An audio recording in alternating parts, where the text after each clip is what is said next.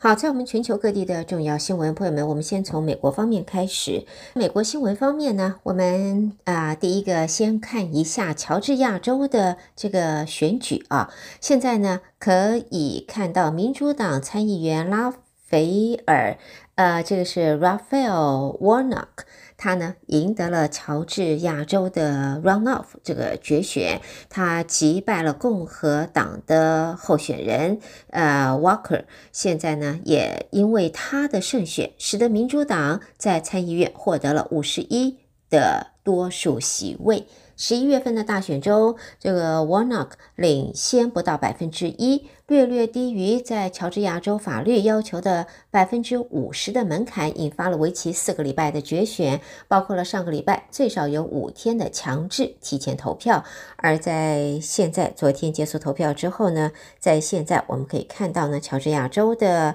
选举在投票之后，由民主党在这一席位上获胜了。看到在华盛顿方面的报道，在现在呢，啊、根据透露到媒体的草案，美国联邦参议员提议对联邦政府和他的承包商使用中国制晶片实施新的限制。在遭到美国全国商会的贸易团体反弹之际，现在参议员们已经缩减了。提案的规模，美国政府提议对中国迅速发展的科技业施加限制，而这个举动是业界为了削弱相关提案力道最新例子之一。指出这一类议案将会导致成本升高。目标是日期标注为十二月一号的新版议案文本不再禁止承包商使用遭到锁定的晶片，并且将第一版议案中提到的实施日期从立即或两年往后再。推他个五年。好，另外呢，对于在呃媒体说中国在全球广设一百多个警察局监视或骚扰流亡公民，美国国务院也在昨天说，美国持续的关切中国跨国压迫手段，在未来会努力的对抗类似的作为，不论是哪个政府所为。在国务院的发言人普莱斯是在。在昨天的媒体的例行简报会被询问时，做了上述的表示。普莱斯则强调，不论来源为何，在美国未来都会努力来对抗类似的行径。接着呢，我们再来看 TikTok 这一个，应该是几乎最起码在美国来讲啊，是非常流行的。呃，在尤其是年轻人，现在呢，就算是同辈的啊，长一辈的。大概都在使用，还有呢，长辈都在使用 TikTok，而这个抖音国际版 TikTok 正在美国遭受的是沉重的政治压力。来自《华尔街日报》的消息指出，拜登政府和路资字节跳动旗下的 TikTok 之间就保障美国用户隐私的谈判陷入了胶着，因为有美国官员要求制定更为严格的限制措施，来确保美国。国家安全，而 TikTok 方面则说呢，公司期待和美国政府可以达成协议，来消除对方的忧虑。好，下边呢，我们再看到和俄罗斯相关，俄罗斯的军事基地在日前遭到无人机攻击，外界则普遍认为是乌克兰所发动的。美国就在昨天表示，美国方面是不鼓励乌克兰深入到俄罗斯的境内发动攻击，在。国务院发言人普莱斯并没有将无人机攻击事件归咎于乌克兰，乌克兰也没有宣称发动这些攻击。俄罗斯则说呢，在日前无人机深入俄国领土攻击了三座基地，导致三人丧命，两架飞机受损。那么在呃这个啊。呃白宫方面呢，这个是则表示呢，就是包括了总统拜登都曾经公开表示不支持乌克兰拥有长程飞弹能力，也担心局势升级会让美国更直接的对抗俄罗斯。好，接着我们知道，在昨天呢，总统拜登呢去呃这个参加了台积电啊，在。美国凤凰城新的厂的啊、这个呃启用，那么可以看到呢，呃，除了美国总统的到场之外呢，几乎在业界的高层啊，这个重量级的人物都到场了。苹果的执行长库克呢，也在昨天参与了这一个活动。那么他表示呢，在随着台积电扎根美国，苹果也要追求扩大双边合作。苹果将会持续在美国设计和制造核心商品，深化对美国经济的投资。而台积电的专业和美国劳工的创造力结合，这就是投资更光明的未来。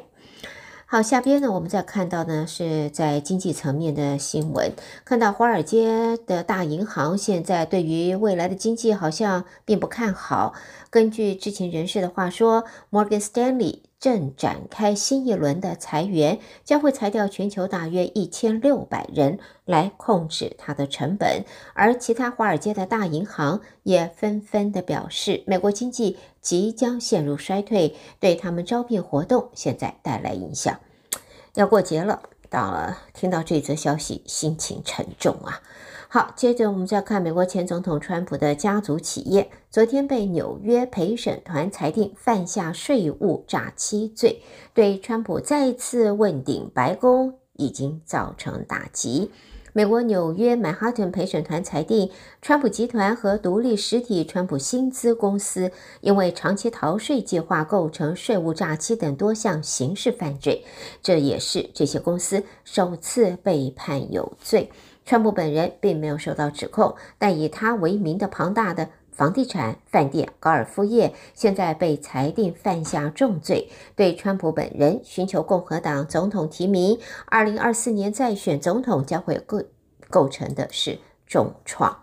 好，我们最后看到的呢，就是在旧金山的报道，亿万富豪马斯克接手推特之后是。风波不断啊！新官上任三把火，他上任了，这不止三把火。现在呢是波涛汹涌的风波不断。旧金山市府现在接获推特的用户举报，指推特违法把总部部分空间改为卧房。市府建筑检查部门现在已经着手调查，如果情况属实，那么就要发出违规通知。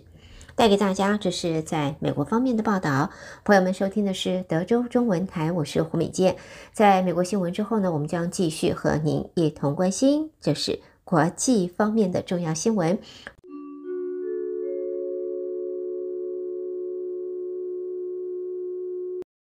朋友们，在国际方面的新闻，我们从莫斯科方面先看到，这是俄罗斯在昨天表示赞同美国对于乌克兰持久和平的立场，但是呢，淡化了在俄罗斯军队达成特别军事行动目标之前展开谈判的可能性。美国总统拜登和俄罗斯总统普丁都曾经说乐于就乌克兰问题进行外交折冲，但是两个人到目前都还没有进行会谈，也没有就谈判条件达成共识。克里姆林宫的发言人在回应美国国务卿布林肯在表示啊，就是在乌克兰的战事笃定要以外交和谈谈判告终，公正持久的和平不可或缺。对于这个话，那么他表示赞同和平的必要性。关在。他呢也说，这位克里姆林宫的发言人说，结果应该是公正、持久、和平，让人赞同。至于进行某种谈判的可能性，认为在这个时候还没有出现。好，另外呢，在这里也看到呢，就是呢，在为俄罗斯总统普丁昨天和领导官员商议，在俄罗斯国内安全问题，俄国当局表示，乌克兰目前的无人机攻击对俄罗斯构成了威胁。俄罗斯当局在昨天稍早说，毗邻乌克兰的克斯库呃库斯克州有一座军用机场遭无人机攻击，而俄罗斯也在日前指责乌克兰无人机攻击俄罗斯境内还有另外两座机场。外界现在知道呢，这个攻击这一些攻击已经导致三名啊三名军人死亡了。好，接着我们也看到呢。对于在石油方面的限制，根据来自英国方面的披露啊，媒体披露，西方国家对俄罗斯石油价格设定每桶六十美元上限生效的第一天，油轮在土耳其的外海就来个大排长龙。安卡拉当局要求所有船舶提供新的保险证明。在这个报道中也引述船舶经纪商、石油贸易商，还有卫星追踪服务业者说，大约十九艘油原油轮啊，在土耳其的外海大排长龙，等待通过土国的海域。G7、澳洲还有欧洲联盟二十七个成员国对俄罗斯海运石油实施每桶六十美元的出口价格上限，这个礼拜开始生效。这也是西方国家对俄罗斯侵略乌克兰的最新的制裁措施。好，下边我们再看到呢，这是来自罗马的报道，意大利总理现在决定要把位于西西里岛普里奥洛。还有也是隶属俄罗斯的陆克石油公司的炼油厂要收归国有了，来应应十二月六号生效的俄罗斯石油禁运措施。根据报道，石油禁运措施对意大利而言是个大麻烦、头疼的事情。即使在俄罗斯乌克兰战争期间，意大利仍然为俄罗斯原油最大进口国之一。这个炼油厂还拥有一千多名的员工，也是欧洲最大的炼油厂之一。它可以提供意大利百分之二十以上的石油产品，再加上四分之一的。车用汽油。现在为了要保护国家利益，意大利的内阁是可以透过行使黄金权力法令，使得这个意大利国家发展署得以介入相关重要的战略生产部门。在现在呢，呃，意大利的总理就在去呃就强调呢，就是在现在要把西西里岛的俄罗斯的炼油厂在国家利益的。这个前提下收归国有了。好，接着我们再来看和体育相关的啊，这个是在像主办单位在这个今天表示，获得入境澳洲的签证之后，塞尔维亚的网球名将乔科维奇将可以参加阿德雷德网赛，作为他寻求第十座澳洲公开赛的冠军地点。目前世界排名第五的乔科维奇，二零二二年错过了年度第一个大满贯澳网。当时他是因为 COVID 疫苗接种问题输掉法律战之后被驱逐出境的。但是澳洲已经取消了对入境游客必须出示 COVID 疫苗接种证明的要求。乔科维奇三年不得入境的禁令已经在十一月被澳洲政府撤销了。所以呢，入境的禁令解除，乔科维奇也展开了他澳网的十冠啊，Number Ten 的这个旅行。另外呢，在纽西兰的体育局也在昨天发布了一个指导原则：跨性别运动员在未来是能够以他们认同的性别参加纽西兰的社区运动，不需要为自己的身份提出证明或正当的理由了。好，最后看到来自利雅得的消息，在沙乌地新闻社昨天报道，中国国家主席习近平在今天要抵达沙乌地阿拉伯访问三天，这是习近平自二零一六年来首次出访全球最大的原油出口国。习近平也要出席一场波斯湾合作理事会六个成员国的统治者峰会，以及召集其他中东国家领袖的会谈。好，朋友们，这就是带给大家在国际方面的重要新闻。在美国和国际新闻之后呢，我们要在这和听众朋友一同关心的，将是来自两岸方面的重要报道。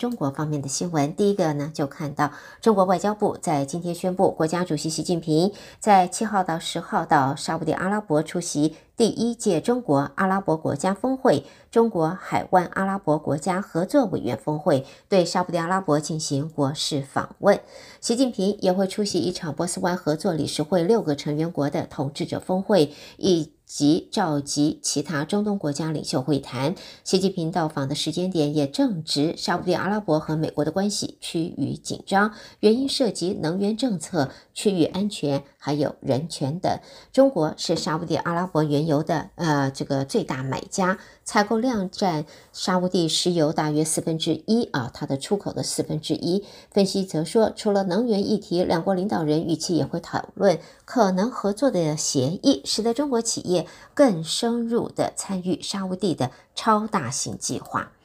好，另外呢，也看到呢，这是大陆因为疫情而导致经济下滑。中共中央政治局在昨天召开会议，总书记习近平主持会议，分析研究二零二三年经济工作。会议强调，明年要优化疫情防控措施，形成共促高品质发展的合力，更好地统筹疫情防控和经济社会发展。要大力地提振市场信心，维护社会和谐稳定。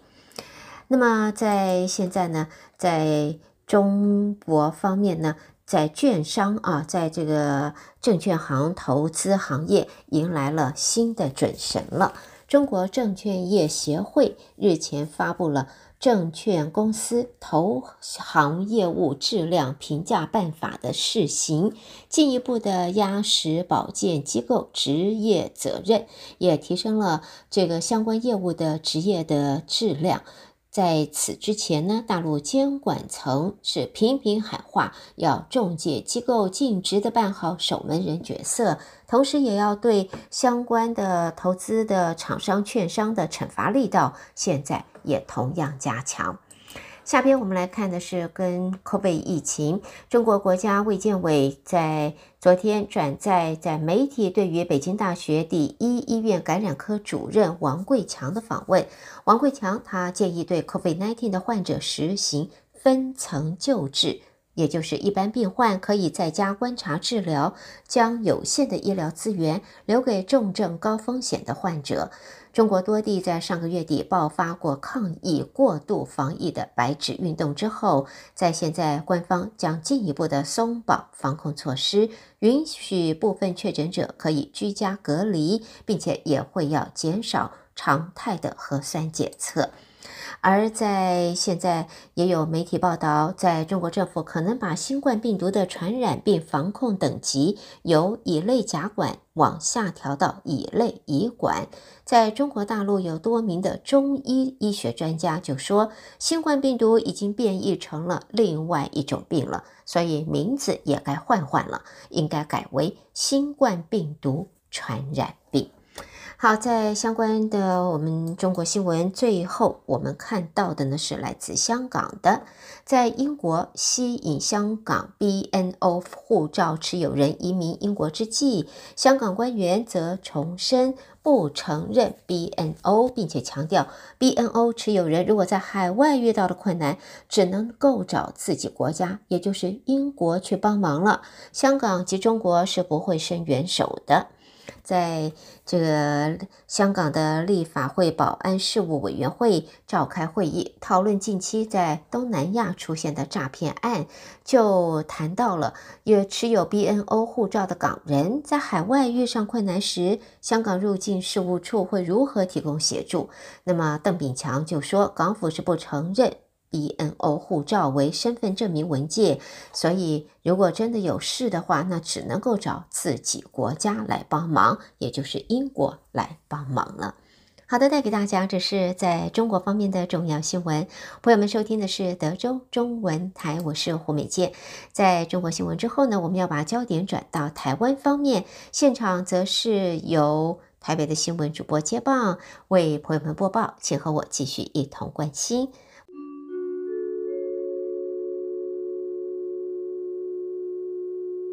德州的听众朋友们，早安！我是中央广播电台陈子华，现在提供给您台湾今天的相关消息。美国国防安全合作署在今天宣告，国务院已经批准两笔最新对台军售案，总金额为四点二八亿美元，将售台 F 十六战机、C 幺三洞运输机以及 IDF 战机等备用零件。军售案进行智慧国会的程序，而对此，总统府发言人张敦涵在今天表示。总统府感谢美国政府依照《台湾关系法》以及六项保证，再次以实际行动落实对台湾的安全承诺。张敦涵表示，这是拜登政府任内第七度，也是今年第六度宣布对台军售，所提供对我空军 F 十六金国号战机以及 C 幺三洞运输机使用的零附件，将有助于维持空军战机装备妥善，满足防卫作战以及战备训练需求。并且有助于提升整体防卫的战力。同时，国防部也表示，在面对中共企图以常态化灰色地带侵扰等准军事行动，压迫台湾海空域训练空间以及反应时间，此次美方同意供售的航材零附件品项，有助于维持台湾空军战备装备妥善以及消耗补充，满足防卫作战以及战备训练需求，以确保台湾传统战力不坠。美国国务院发布美澳部长级资商联合声明，美澳在声明当中重申，台湾在印太区域民主的领导地位是重要的区域经济体，在供应链中扮演关键角色。美澳重申维护台和平稳定的承诺，以及反对片面改变现状的共同立场。同时承诺将合作支持台湾有意参与国际组织，提升与台湾在经济社会人民间的各项连结，并将持续与台湾强化在太平洋区域的开发协调。而对美澳连续三年在美澳部长级资商联合声明当中公开表达对台湾全方位的坚定支持，外交部表达诚挚欢迎以及高度的肯定，强调台湾作为印太民主伙伴的重要性。正在不断被全世界看见。我国政府将持续和美澳以及理念相近国家紧密合作，守护台海安全。外交部发言人欧江安说：“我国政府我们会在既有的坚实基础之上，持续跟美国、澳大利亚以及其他理念相近的国家紧密合作，来拓展台湾的国际空间，捍卫民主制度以及自由民主的共享价值，还有以规则为基础的国际秩序。”同时，外交部表示，美国等理念相近国家持续密集以发表声明等方式展现对台海和平稳定的共同立场，包括在十一月美澳领袖会谈、本月初美法领袖会谈以及美国欧盟中国议题高阶对谈等等，都重申维系台海和平稳定的重要性。这些发展充分显示，台湾对于印太区域以及全球稳定和繁荣具有关键影响地位。以及民主阵营对台湾的坚定支持不断的提升。行政院发言人、政务委员罗秉成在今天表示，内政部长徐国勇日前因为个人健康的因素，向行政院长苏贞昌请辞。虽然几经未留，但是徐部长仍希望苏奎准其辞职。苏奎基于尊重决定，免予同意，同时指定原部长职务由次长花敬群代理。苏奎特别感谢肯定徐国勇担任公职期间以来的贡献，也请他保重身体。而徐国勇则是透过新任议政署副署长徐建林转达感言，指出徐国勇全家感谢总统的栽培信任，用民在心，也感谢历任长官的支持，得以有行政院阁员的行政服务机会。他也感谢所有同仁辛劳的付出，缘起缘灭，有缘便能在社会民间各个领域相会。一五一役期延长政策在九合一选后是持续受到了关注。国防部长邱国正今在立法院国防委员会受访以及答询的时候都表示，会按照原规划期程，在这个月底之前公告。邱国正说：“我们在想说，已经当初有这样讲了，因为假如说今年十二月底没有公告的话，他到明年公告就要又往后延一年，所以我们期望朝这方面努力。”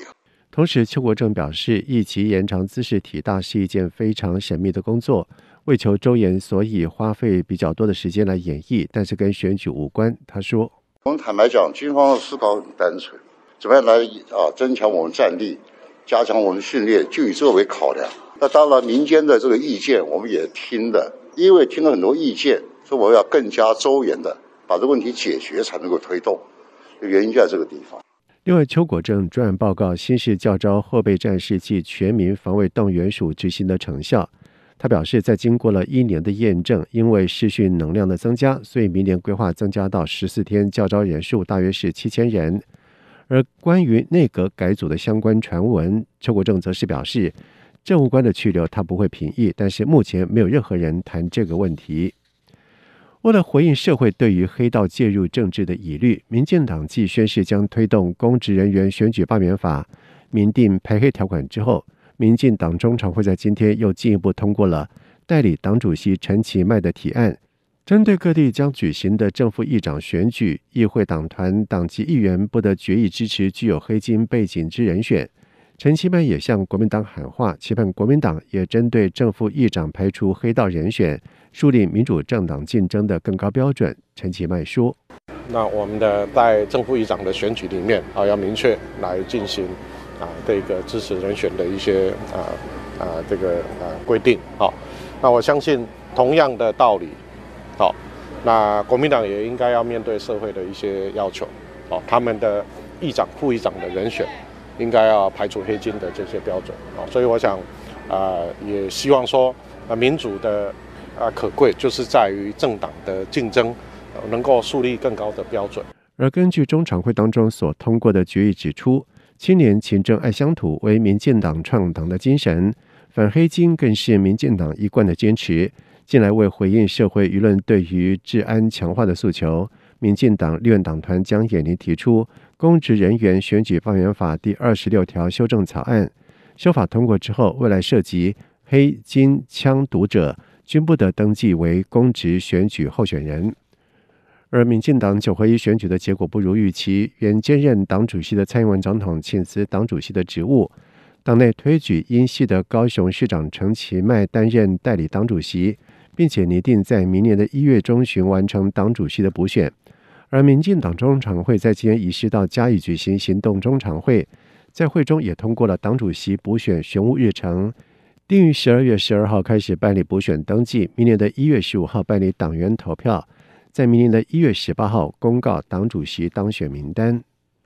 而近来治安的议题延烧，排黑条款也成为了政治角力的话题。国民党主席朱立伦今天在党中常会中重申，国民党提名的排黑条款比民进党更为严格。他也针对了台北市立委补选候选人王鸿薇接到恐吓电话，强力谴责黑金暴力。他说：“我们一定全力的力挺鸿薇，同时也要谴责所有黑金暴力。国民党再一次强调，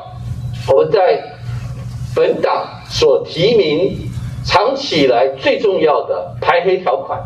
我们的排黑条款所列举的每一项，可以跟民进党来做比较，我们比民进党更严格，我们更坚持。而至于南投县立委的补选征召进度，朱立伦则是表示，目前还在征询当中。